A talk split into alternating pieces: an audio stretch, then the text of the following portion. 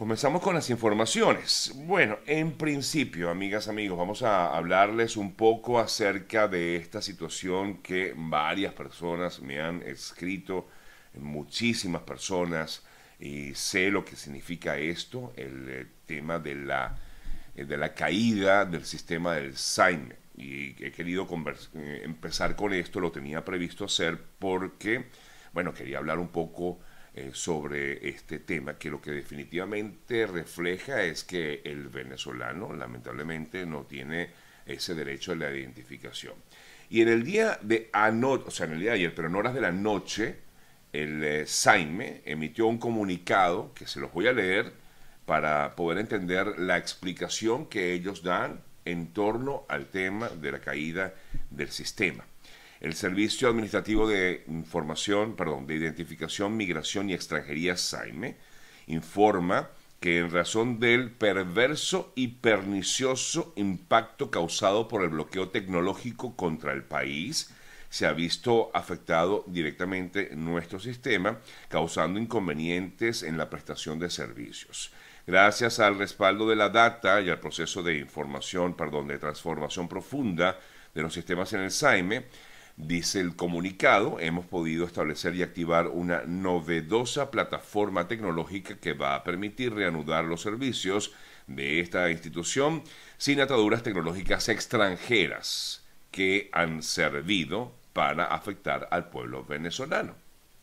El SAIME, comprometido con el pueblo, continúa garantizando todos los servicios a nuestros ciudadanos, pese a las medidas coercitivas unilaterales impuestas eh, sobre nuestra nación.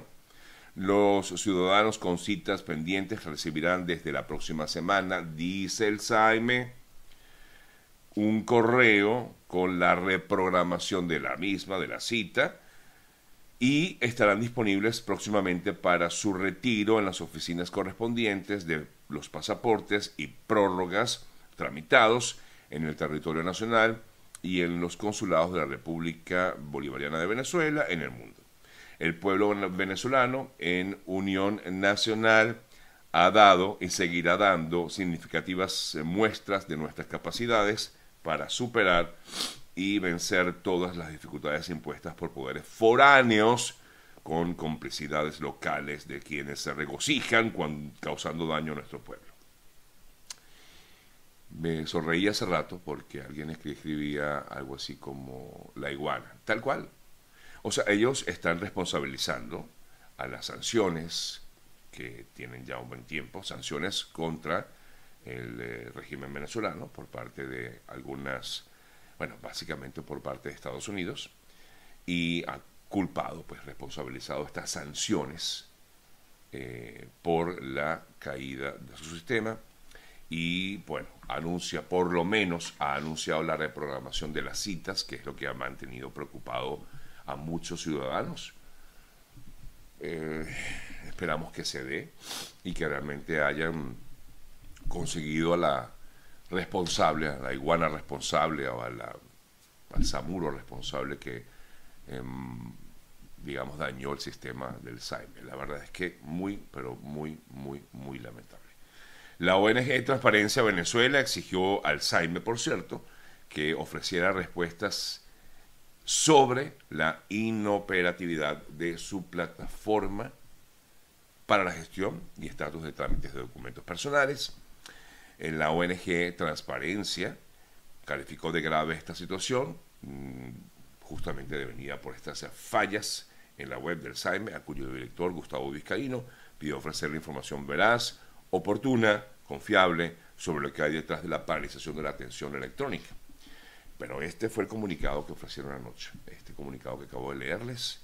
Eh, y bueno, la verdad es que quedamos prácticamente igual, no, nos da ningún tipo de respuesta. Lo único que por lo menos alienta es que dicen que van a reprogramar las citas. Ahora, por, ¿para cuándo será? No lo sabemos, no hay información. Es la única comunicación que hasta el momento ha ofrecido el, eh, equipo pues, del SAIME, que les recuerdo, su página en internet o su cuenta en Instagram es Red Social Saime, ahí está el comunicado, y en eh, Twitter, creo que es, si no me equivoco, eh, Saime Oficial, o algo así. La verdad es que no, lo recuerdo ahorita, no tengo, no tengo chance así para buscar.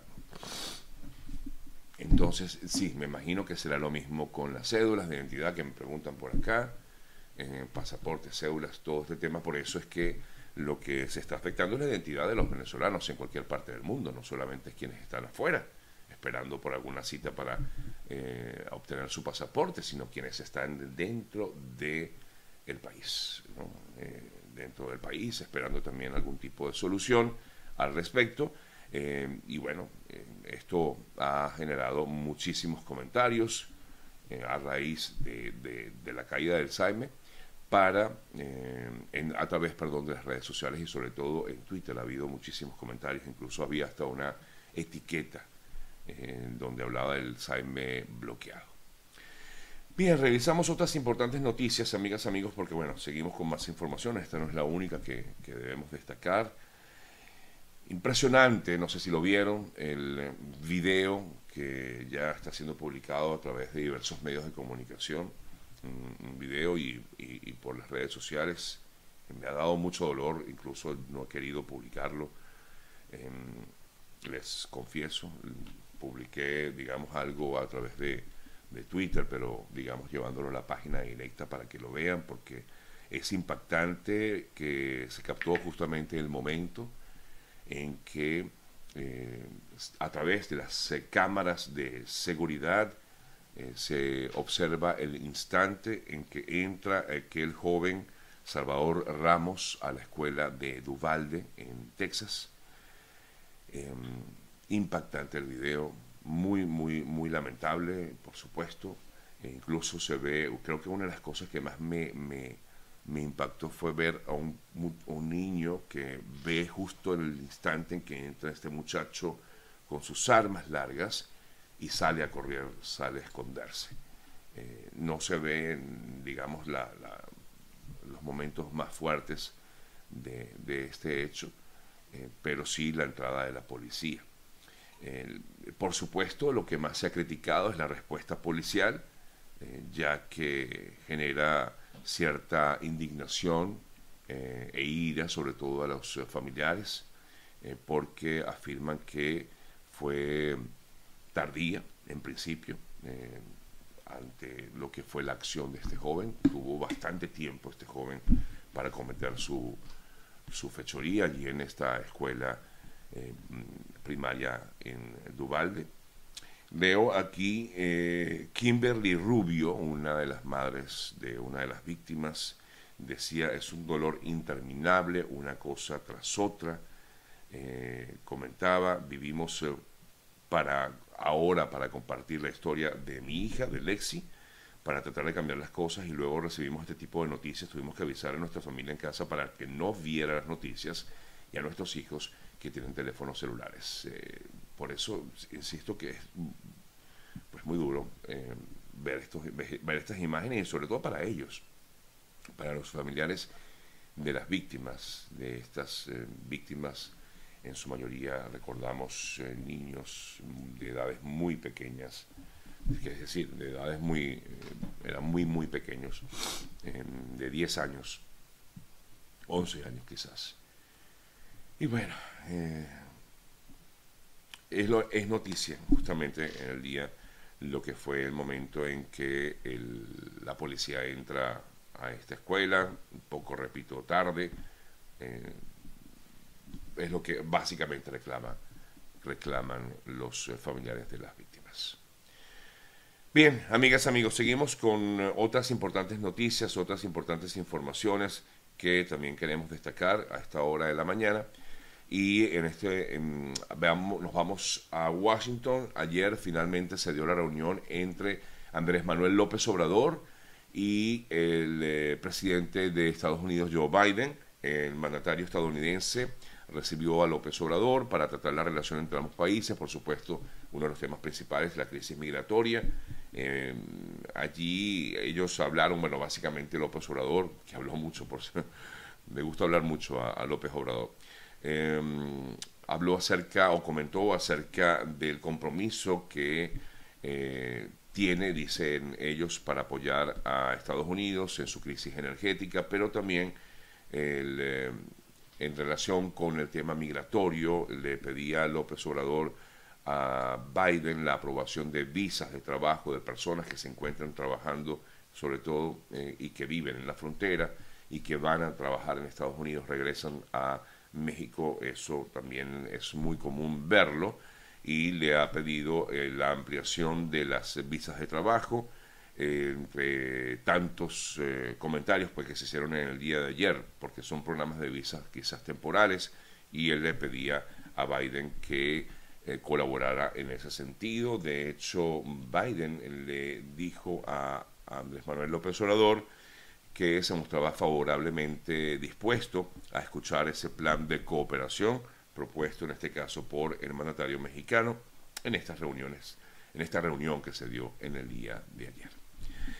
Seguimos revisando otras informaciones, voy a tratar de, sintetizarlas un poco, eh, de concretarlas eh, para poder ya darle chance a nuestro primer invitado en la mañana de hoy.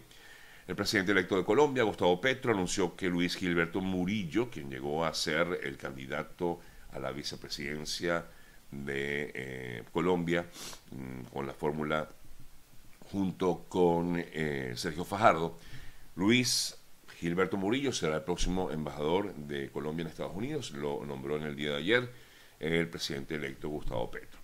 En, Panamá continúan las protestas, eh, de hecho ayer cientos de personas seguían protestando en las calles eh, con trancones o, eh, sí, trancones en las calles, en las avenidas principales de Panamá. Esto a, pues a raíz del aumento en los precios del combustible y de los precios en general, y por supuesto también a raíz de mm, lo que ellos denuncian es corrupción.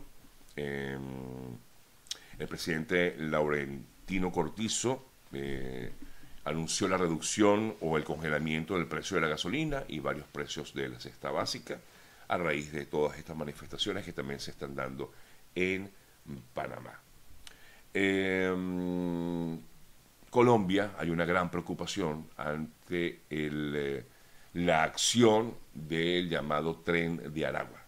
El eh, tren de Aragua, según la información que maneja Colombia, y ayer fue desplegada, por cierto, esta noticia por varios medios colombianos, capturaron, la policía capturó a dos eh, integrantes de, este, de esta banda delictiva que opera en Colombia y a la que acusan de ser supuestamente la responsable de una serie de personas, de cuerpos que fueron encontrados en las calles, embolsados, y afirman que, en teoría, estas personas que integran este, esta banda delictiva en Colombia, el Tren de Aragua, bueno, es increíble, pero este llamado Tren de Aragua se ha extendido por prácticamente eh, toda América del Sur.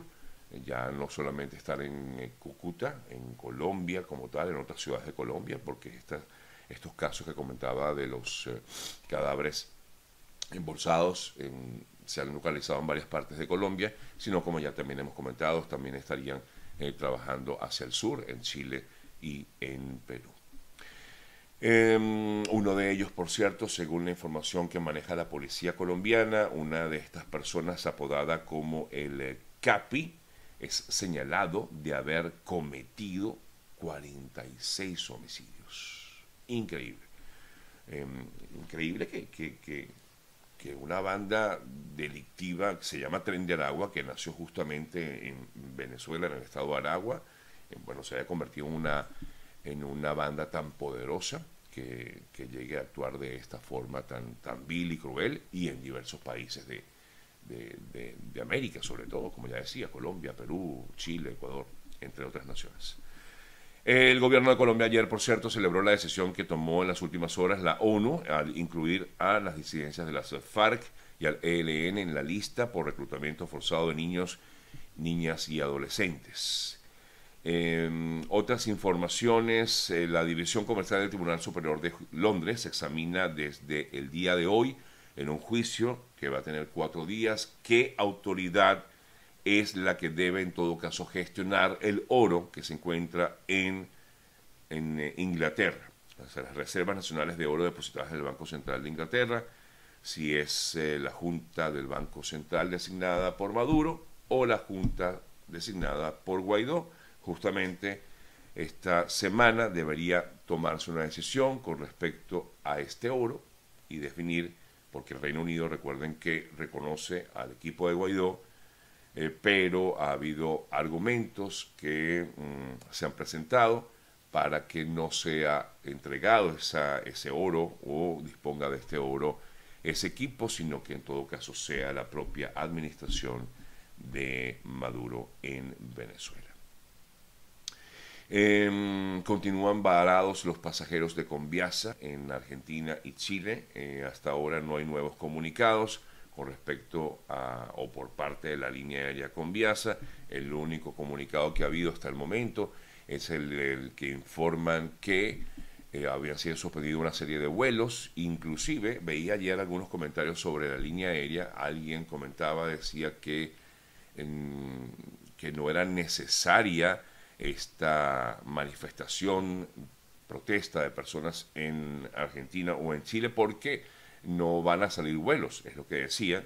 Eh, sin embargo, ellos han decidido mantenerse en pie y van a seguir protestando hasta lograr que se dé algún tipo de, bueno, que se dé una solución, se les dé una solución, si bien es por un, eh, a través de un vuelo con otra línea aérea, lo que ellos quieren es sencillamente eso, eh, tener eh, la oportunidad, quienes están en Argentina y Chile, regresar a Venezuela, y quienes se encuentren en todo caso en Venezuela y que tenían previsto irse con Conviasa a Argentina o a Chile, que después les den algún tipo de solución, es lo que justamente están tratando ellos de lograr, de que sean escuchados y sea respondida esta propuesta.